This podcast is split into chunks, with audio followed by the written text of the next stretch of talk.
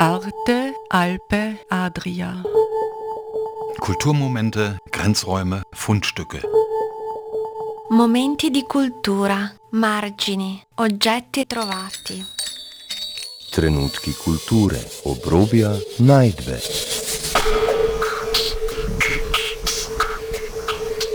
Ein Kulturmagazin von Dagmar Trauner. Christine de Pauli, Was ist die Welt? Oder schon als Kind fragst du dich. Nicht? Ich kann mich erinnern, als Kind, dass wir einmal in, in der Wiese gesessen sind und auf einmal habe ich so den Eindruck gehabt, als wenn ich in der Wiese wie ein Käfer bin. Also dieses klein, ganz Kleinsein, also das, dieses Spiel da. Nicht? Schwebende Linien, eine Ausstellung im Künstlerhaus Klagenfurt. Ich äh, spreche mit Iris Stöckel Grüß Gott und willkommen. Äh, und mit Theresia Hauenfeis. Einen wunderschönen Nachmittag aus dem Kunstverein Kärnten. Die beiden Kuratorinnen der Ausstellung Schwebende Linien werden uns äh, nun durch die Ausstellung führen. Der große Raum ist ja sehr eindrucksvoll. Man sieht schon, was mit Linien und schwebenden Linien gedacht wurde. Möchten Sie ein bisschen was beschreiben? Im großen Raum sind ja alle künstlerischen Positionen vertreten. Wir sind ausgegangen vom malerischen Werk Christine de Paulis und haben dazu skulpturale, plastische Positionen gesucht, die eben in diesem Mikrokosmos oder Makrokosmos, je nachdem wie man sieht, dann auch ähm, Bezüge herstellen mit ihren Arbeiten. Und ähm, alle Arbeiten referieren in einer Form zur Malerei von Christine de Pauli, aber natürlich auch untereinander Korrelationen. Wer ist Christine de Pauli? Christine de Pauli ist gebürtig aus Italien, hat lange in Wien gelebt und ist seit 1976 in Klagenfurt aktiv. Sie war jahrelanges Beiratsmitglied im Kunstverein und äh, sie ist jemand, der Kosmos in Bilder holt. Mikrokosmos, Makrokosmos, man versinkt in ihren Bildern, die wie Raumkastensysteme funktionieren. Und so haben wir ausgehend von Christine de Pauli den Mikro- und Makrokosmos in den Raum geholt. Ein Raum, der sowohl Vogelperspektiven wie auch Froschperspektiven erlaubt. Die, das Künstlerhaus hier ist ja über 100 Jahre alt und hat eine Oberlichte. Das war damals in den Museen etwas sehr Neues, sehr en vogues. Das ist das beste Licht, das man sich für eine Ausstellung vorstellen kann. Wir laden ein zum Knien vor Werken, zum Hochstrecken, damit man Werke von oben anschauen kann. Wir sind abgewichen von der klassischen Museumshängung und möchten alle Besucher einladen, nicht zu schauen, sondern zu sehen. Christine de Pauli, guten Abend. Guten Abend, freut mich sehr, dass Sie gekommen sind. Dankeschön. Ähm, Sie haben ja eine recht abwechslungsreiche Lebensgeschichte hinter sich. Sie sind ja ursprünglich Italienerin. Ja, aber nur also geboren und dann glaube ich die ersten zwei Jahre war ich in Italien aufgewachsen, bin ich in Kärnten und Schule gegangen und dann war ich ein bisschen wohl wieder in Florenz, aber die Akademie in Wien besucht und dann 76 wieder zurück mit Familie und Kinder und eigentlich mein, auch jetzt arbeite ich vorwiegend, also immer in Kärnten. In Kärnten, das ist in Klagenfurt. Ja, in Klagenfurt. Und ganz glücklich, weil ich ein schönes Atelier habe und ja, bin sehr zufrieden. Äh, Schauen wir uns mal ein bisschen Ja, Ihre Arbeiten bitte. an. Als sehr kalligraphisch, aber auch schwebend äh, bezeichnen die beiden Kuratorinnen ihre Arbeiten. Ja, das ist äh, eigentlich äh, schon länger so. Und äh, die Arbeit, die Sie jetzt da von mir haben, ist eigentlich ein Werk, das erst vor, im Herbst entstanden ist, also ganz was Neues. Und es war eben eines, fast ein, ein Aha-Erlebnis für mich, weil die Frau Iris Stöckel, Frau Dr. Iris Stöckel, hat meine Arbeiten gekannt und hat mich dann auf die Theresa Haubenfels verwiesen und die Theresa ist gekommen und hat mir auch die Arbeiten von ihrem verstorbenen Mann gezeigt und ich habe gesagt, du, wenn ich Bildhauer wäre, würde ich so arbeiten, weil das gefällt mir und wir gehen also mit unseren Arbeiten, wir ergänzen uns fast. Und äh, also wir, Also es passt alles zusammen und die Kuratoren haben dann zu diesen Arbeiten noch andere Kollegen gefunden und Künstler gefunden, wo sie geglaubt haben, eine, eine schöne Gesamtschau oder eine, eine Spannung, spannungsvolle Gesamtschau aufzubauen. Und dieses Zusammenspiel der Werke sieht man ja hier in diesem ja, ja, Raum. Ja, äh, das war für mich sowieso fast ein bisschen unheimlich, denn das ist überhaupt das Letzte, was entstanden ist, erst 2020. Und die Arbeit von Uwe Hauenfels kannte ich nicht. Und die, die Theresa bringt dann aus dem Auto diese Arbeit und wie wir das zusammengelegt haben, haben wir gesagt, als wenn wir wirklich aufeinander uns abgestimmt hätten. Aber äh, also dieses Schwebende und dieses äh, ins Nichts verschwindende auch, lasst dir sehr viel Freiraum, auch für die Besucher. Und jeder kann sich seine Gedanken darüber machen. Ja, es ist ja auch die Frage aufgeworfen worden, ist das eher Makrokosmos? Ist es Mikrokosmos? Ist es ich glaube, es ist ein Wechselspiel, so wie bei uns allen. Es ist ja auch das Leben, äh, wie, wie, wie, kann ich es am besten erklären? Ich, ich sage immer, Formen finden sich und verschwinden wieder. Und wenn man äh, eben, also beides, es ist ein Wechselspiel und das ist uralt in der Menschengeschichte. Es gibt ja dieses Märchen, sei es Gullivers Reisen, einmal der Riese und einmal, einmal äh, der Zwerg oder ganz klein, aber natürlich in der Naturwissenschaft ist es noch viel mehr drinnen, nicht? Und wenn man einen Blick ins All äh, macht. Und vor allem auch jetzt finde ich, es war ja noch nie in der Menschengeschichte, dass wir Bilder geliefert kriegen, die eigentlich die Schönheit äh, zeigen in einer Art und Weise und einer Genauigkeit, wie wir es ja noch nie gehabt haben.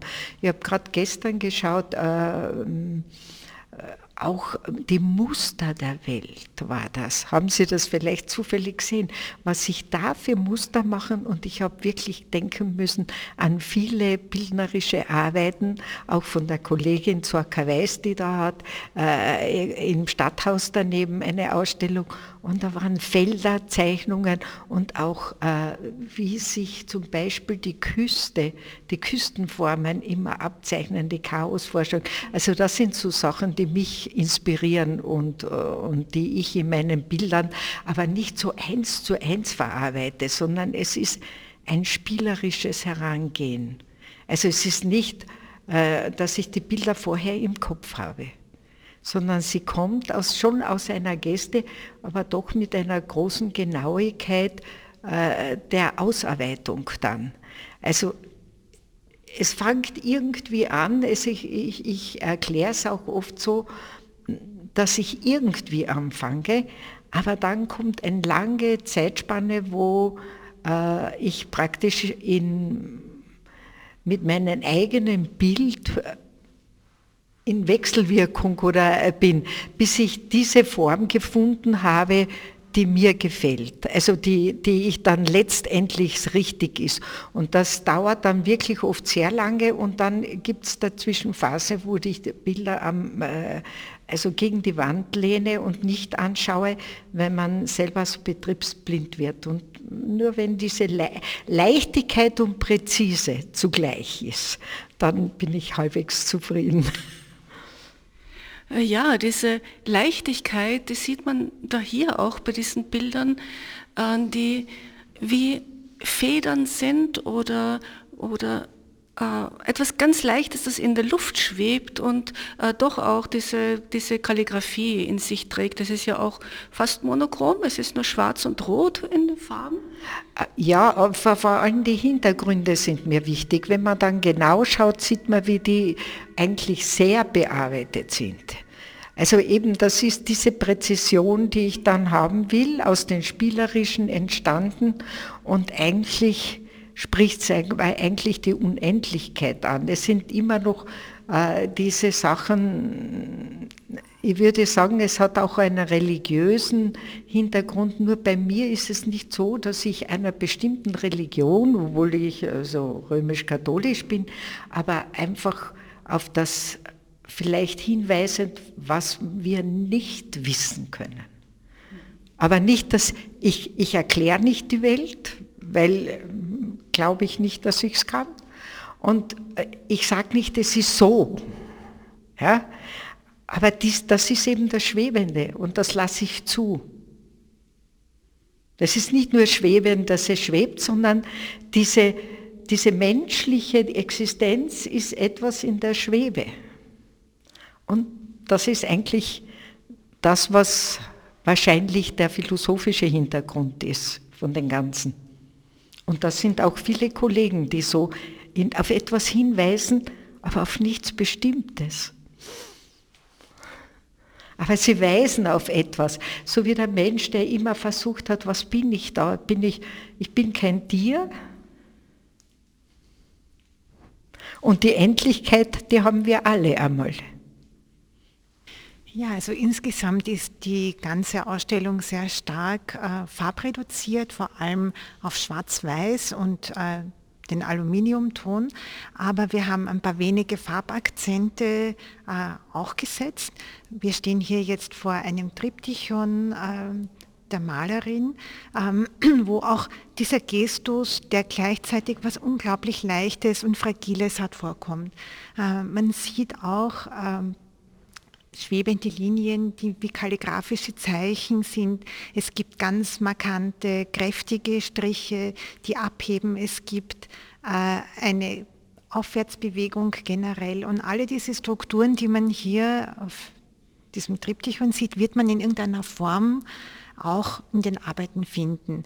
Ähm, wir haben ganz bewusst mit der Hängung auch das Schweben tatsächlich umgesetzt oder auch evoziert. Wir kommen dann auch später noch in einen Raum, äh, wo wir auch ganz stark mit den Durchblicken zwischen zwei künstlerischen Positionen spielen, aber die Durchblicke sind ja hier im Künstlerhaus Klagenfurt überhaupt besonders interessant und spannend und schön und da versuchen wir auch immer wieder diese Sichtbeziehungen zwischen den Werken untereinander auch herzustellen. Ja, vielleicht schauen wir uns gleich mal diese Durchblicke an. Wir verlassen jetzt den großen Raum und gehen in eine neue Dimension. Wir gehen in der Perspektive eines streitenden Menschen und was wir sehen, sind kalligraphische Werke von Birgit Zinner. Jeder, der Chinesisch kann, weiß vielleicht, was es heißt, ein Fanta zu bestellen oder eine heiße Schokolade zu trinken. Auch grünen Tee trinkt man ja gerne in China. Wir schauen uns jetzt an, was grüner Tee bei Birgit Zinner bedeutet. Es sind schwarze amorphe Gestalten, die wir in ähnlicher Form auch bei Christine de Pauli im besagten Tryptychon, das wir gerade gesehen haben, gefunden haben. Und wir gehen nun in einen Raum, den Birgit Zinner als schwebendes Laboratorium gestaltet hat. Es sind vor allem schwarze Werke, die die Räume die Raumwände schmücken und ein buntes Werk, das schwebt. Die Künstlerin Birgit Zinner hat hier einen eigenen Raum gestaltet, zwar mit Durchblicken, wie wir vorhin gehört haben, äh, zu anderen Künstlern, aber ansonsten ist hier ein Birgit Zinner Raum. Äh, guten Tag. Guten Tag, freut mich. Äh, die Werke sind ja sehr kalligraphisch, die meisten sind monochrom, nur einer ist bunt, fast würde ich sagen. Ähm genau, diese Arbeiten hier äh, bilden eigentlich eine Ausnahme in meinem Werk, weil äh, meine Arbeiten generell äh, sehr farbenprächtig sind. Das ist eine schwarze Serie, die heißt ähm, eben Schwarze Arbeiten und das ähm, sind zwei Serien vom Menschen und ähm, die äh, haben mir während der Arbeit ist mir eben aufgefallen, dass die dass sie mich erinnern an äh, chinesische Schriftzeichen und deswegen habe ich dann auch bei, bei der Betitelung wieder darauf Rücksicht genommen, beziehungsweise bei der Weiterarbeitung. Und ich arbeite, ich zeichne, ich, ich ähm, schneide, die, äh, die, ich schneide diese meine Arbeiten selber aus, schon seit 1986. Das Ganze verstehe ich als ein Gesamtkunstwerk und äh, Das wird also mit der Stichsäge und, oder mit der Dekopiersäge ausgesägt und man sieht das bei diesen Arbeiten besonders gut von der Materialität, weil es so ausreißt und dadurch so ein, grafische, grafi, so ein grafisch anmutet. Es ist, aber, es ist aber auch sehr stark eine Materialbezogenheit und ein Objekt, ein, also ein, was auf das Objekt hinweist. Wir schweben aber gleich weiter von hier und das ist die Perspektive, die wir vorhin angesprochen haben, in den nächsten Raum, der von Roman Pfeffer gestaltet wurde. Wir, wenn wir uns umdrehen und in den großen Raum wieder zurückschauen, äh, dann nehmen wir wahr, was Perspektive eigentlich ist. Ja? Ich drehe mich und habe doch das Gefühl, ich bin in einem Raumgefüge, in einem Makrokosmos. Das ist das Schöne in dieser Ausstellung, wenn man ein Abbild von einem Kunstwerk sieht oder wenn man real sozusagen das Ganze als Gesamtkunstwerk, ein wunderbares österreichisches Wort, erleben darf. Dazu gehört eben auch diese räumliche Erfahrung. Ähm, Roman Pfeffer hat seine Arbeiten in unterschiedlichen Höhen auch angeordnet. Er hat sehr raumgreifend gearbeitet. Die, die Objekte schweben, sie bewegen sich von der Wand weg, sie bewegen sich auch zu den Betrachterinnen und Betrachterinnen hin. Und alles aber auch auf Basis von geometrischen Berechnungen. Roman Pfeffer hat sich eines Begriffes ähm, angeeignet, des sogenannten Mazocchios. Jene, die diesen Begriff kennen, denken an einen Hut. Auch Leonardo da Vinci hat diesen Hut als geometrische Form in vielen Zeichnungen verewigt. Roman Pfeffer hat diese historische Form aufgegriffen. Man muss sich vorstellen, das ist ein achteckiger Querschnitt und mit 16 Einzelteilen ist dieser Tubus, wenn man das so sagen will, nach hinten sich verjüngend und die spannendsten geometrischen Formen entstehen. Es geht ja nicht nur um die Form, es geht um Licht und Schatten. Und da sind wir genau wieder im Künstlerhaus. Die vorhin erwähnte Oberbelichtung trägt einen ganz wichtigen Beitrag dazu bei. Man muss es am Morgen sehen, zum Mittag oder am Nachmittag, zu jeder Zeit öffnen einen da neue Welten, obwohl die Arbeiten selbst monochrom sind. Es sind äh, Industrieplatten, die mit Schutzschichten überzogen sind. Ich begleite nun Roman Pfeffer. Hallo. Mazzocchio Twisted. Ja, recht ungewöhnlich, diese Art der Formen. Ja, ursprünglich kommt es ja eigentlich von einer Kopfbedeckung, also wo man, es hat ja früher diese Ringe gegeben, wo man äh, am Kopf Töpfe getragen hat und diese wurden so ja, im Laufe der Entwicklung nicht mehr nötig, weil es andere Transportmöglichkeiten gab. Und somit hat sich dieser Ring auch verändert. Und Paolo Uccello, äh, ein Renaissance-Künstler, hat diesen Mazzocchio umgeformt in einen Zierring. Also es gibt dann Malereien, wo man dann sieht, dass Darstellungen sind, wo der Mazzocchio angedeutet ist, aber ein Schmuckreifen geworden ist.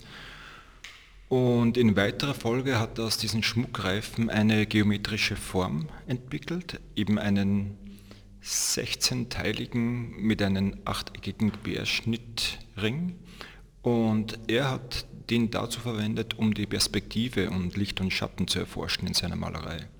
Und das war der Ausgangspunkt für meine Arbeit. Also ich habe diesen 16-teiligen Ring genommen und aus dem neue Formen generiert, wo es eben auch wieder um Licht und Schatten, aber auch um Zeichnung geht und auch um das Modulare, weil dieser Mazzocchio ist ja eigentlich ein, ein absoluter Reifen und eben mit einem mathematischen, äh, logischen Querschnitt und Anzahl an Teilen und somit hat er viel Potenzial. Äh, was ist hier passiert? Ja, das ist so, der ist aufgefächert, also man hat genau die Hälfte der Seiten des Mazzocchios weggelassen. Es ist so ein eine Skulptur, die so eine längsförmige Skulptur, die auch wieder diese 16 Teile hat und wenn man die in den Kreis drehen würde, ein Ring wäre. Und er ist aber aufgesplittet in eine, eine Linie, in eine wirre Linie und ich habe die Hälfte der Seiten weggegeben. Somit hat quasi dieser, dieses Objekt keine acht Seiten mehr, sondern noch vier und die fächern sich ab. Die drehen sich ab, mehr oder weniger, und man hat auch den Blick nach innen in die Skulptur. Also. Ja, das finde ich sehr spannend, dieses äh, Innen-Außen, während man ja bei diesen anderen Skulpturen, also das sind so, so längliche, was für Wie könnte man das nennen? Äh, Schlangen sind es nicht, weil es ist, dazu ist es zu geometrisch. Es sind so Längsformationen, eben mit dem Potenzial, das, äh, das dieser Ring hat. Weil die Teile sind ja alle gleich, also die 16 Teile sind alle gleich. Also wenn man einen Ring segmentiert auf 16 Teile, hat man äh, lauter idente Stücke. Und ich habe die so gedreht, dass sie eine Formation bilden, also dass es nicht mehr sichtbar ist, dass es ein Ring ist, also sie werden zur Linie, äh, sie kriegen so etwas Objekthaftes und, und um das geht es auch so, um dieses Potenzial von etwas. Ein Ring, der ein Potenzial für etwas anderes hat. Und das hat ja mit unserem Leben zu tun, eigentlich. Starre Teile, die äh, als absolut angesehen werden, äh, denen misstraue ich ja, weil das Absolute, habe ich mal gesagt, macht mir eher Angst. Und ebenso dieses Aufbrechen des Absoluten spielt eine große Rolle. Ja, und daher ist eben dieser offene Ring, der dann noch einmal ins Innere zeigt, auch besonders interessant, finde ich. Genau, das ist dann die Innensicht. Da weiß man dann auch, wie es innen ausschaut, was uns ja eigentlich immer verborgen bleibt, so wie unser Körper. Wir können nicht nach innen schauen. Also was uns schützt, ist die Haut, dann danach die Kleidung, aber was jetzt innen passiert, das können wir nur aus Darstellungen. Mediziner kennen das natürlich auch, äh, auch aus ihrer Realität, aber der Normalsterbliche, der hat den Blick nach innen eigentlich nie. Wir haben auch mit diesen Farbakzenten sehr stark gespielt als Kuratorinnen. Man sieht hier zum Beispiel ähm, auf der Rückseite des Wals von Birgit Zinner einen bestimmten Gelbton und der wiederholt sich dann auch äh, in einer ähm, regalartigen Struktur, von der aus dann auch wieder so ein Mazzocchio sich erhebt ähm, und haben uns eben auch sehr stark bemüht, diese wenigen Farben, die vorkommen, dann auch ganz bewusst in Kombination zueinander zu setzen. Wenn wir weiterschauen, äh, kommen wir zu einer Raumzeichnung von Uwe Hauenfels, eine der Positionen, die auch ein bisschen mit Farbe agiert, äh, in einem Dunkelrot. Ähm, auch hier wieder der Bezug zu äh, Christine de Pauli mit dem kalligraphischen Zeichen. Die Arbeit schwebt von der Decke. Ähm, sie kann sich ganz leicht auch drehen wie ein Mobile, ähm, wie eine Tänzerin. Äh, es ist eine abstrakte Form, die aber durchaus auch Assoziationen ähm, offen lässt. Das war auch dem Bildhauer sehr wichtig, genau damit auch immer ein bisschen zu spielen. Raumzeichnung finde ich einen sehr interessanten Ausdruck und sehr treffend für äh, diese Skulpturen. Ausgang ist aber auch hier Christine de Pauli. Ja. Christine de Pauli ist ja Malerin. Ja, sie hat beim großartigen Josef Mickel studiert in Wien, wovon es wenige Studenten gibt. Und auch Gunther Damisch, der ja mit der Leinwand sozusagen versucht hat, die Fläche in den Raum zu stülpen, also von 2D auf 3D haben wir hier eine Art Raumzeichnung. Ja. Gunter Damisch hat die dritte Dimension durch seine Skulpturen dargestellt. Wir haben in der Ausstellung im großen Raum hier zwei Alu-Skulpturen.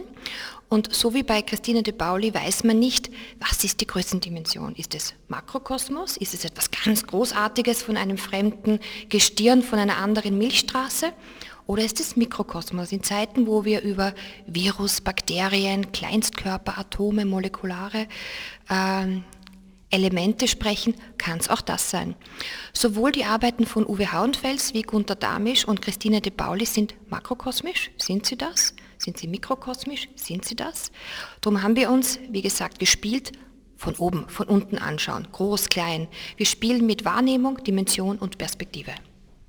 Der nächste Raum, so das Zitat von Christine de Pauli, ist unheimlich. Christine de Pauli hat 2019, 2020 zwei Arbeiten geschaffen, die kalligraphisch wirken. Ohne zu wissen, dass eine Arbeit von Uwe Hauenfels äh, diesen Raum schmücken wird, sind diese beiden Arbeiten vom Atelier in die Ausstellung gekommen und es passt, wie es nicht mehr passen kann. Es ist eine Heraustrennung von äh, Elementen aus der Leinwand in den Raum. Wir sind jetzt am Nachmittag hier mit äh, dem Schatten von oben so konfrontiert, dass man die vierte Dimension, wie man in der Kunstgeschichte so schön sagt, die Zeit, auch noch als wichtigen Faktor in diesem Raum hat. Es vibriert und es ist eine Freude, das zu sehen, wie Arbeiten miteinander in einem ähm, fast geschlossenen Raum funktionieren. Janis Avramidis hat Österreich bei der Biennale vertreten, war zweimal bei der Documenta und wir freuen uns ganz besonders, drei seiner Bandskulpturen hier in der Ausstellung zeigen zu dürfen. Diese Bandskulpturen äh, sind ein Zeugnis dessen, wie sehr er sich mit der Proportion, mit der Dimension und dem Menschen auseinandergesetzt hat. Er war akribisch danach bestrebt, mit Polis, mit Einzeln, mit Details, äh, das Ganze zu analysieren, ja, und auch da sind wir wieder genau dort, was wir immer wieder hier in dieser Ausstellung sehen, ja, die Proportion, die Dimension, hier mit drei Aluskulpturen. Wir haben uns besonders gespielt, dass wir die große Aluskulptur neben dem Eingang auf einem erhabenen Sockel zeigen und die zwei kleineren bewusst, um die Vogelperspektive hier zu haben, quasi auf einem Bodenpodest zeigen. Prinzipiell äh, darf man, glaube ich, sagen, dass man hier komplett Raum und Zeit gelöst ist. Die Werke sind allesamt sehr zeitlos. Sie unterliegen keinen, ich sage mal, Modeerscheinungen. Sie wirken klassisch. Äh, sie sprechen für sich. Ähm, man muss einfach sehen, atmen, fühlen und verweilen. Ganz wichtig in der Kunst heutzutage, man muss sich einfach Zeit nehmen. Danke sehr an Iris Stöckel und Theresia Hornfels, die beiden Kuratorinnen von Schwebende Linien, eine Ausstellung im Künstlerhaus Klagenfurt. Eigentlich will wir das Nicht-Sagbare darstellen, weil, weil, weil sagen kann man es nicht darstellen. Aber es bleibt eben in der Schwebe, weil es es gibt viel, man kann viele Dinge sagen, aber die wirklich existenziellen Gründe, äh, äh, Fragen kann man nicht beantworten. Arte, Alpe, Adria. Kulturmomente, Grenzräume, Fundstücke. Momenti di cultura, margini, oggetti trovati. Trenutki kulture, obrobja, najdbe. Ein Kulturmagazin von Dagmar Trauner.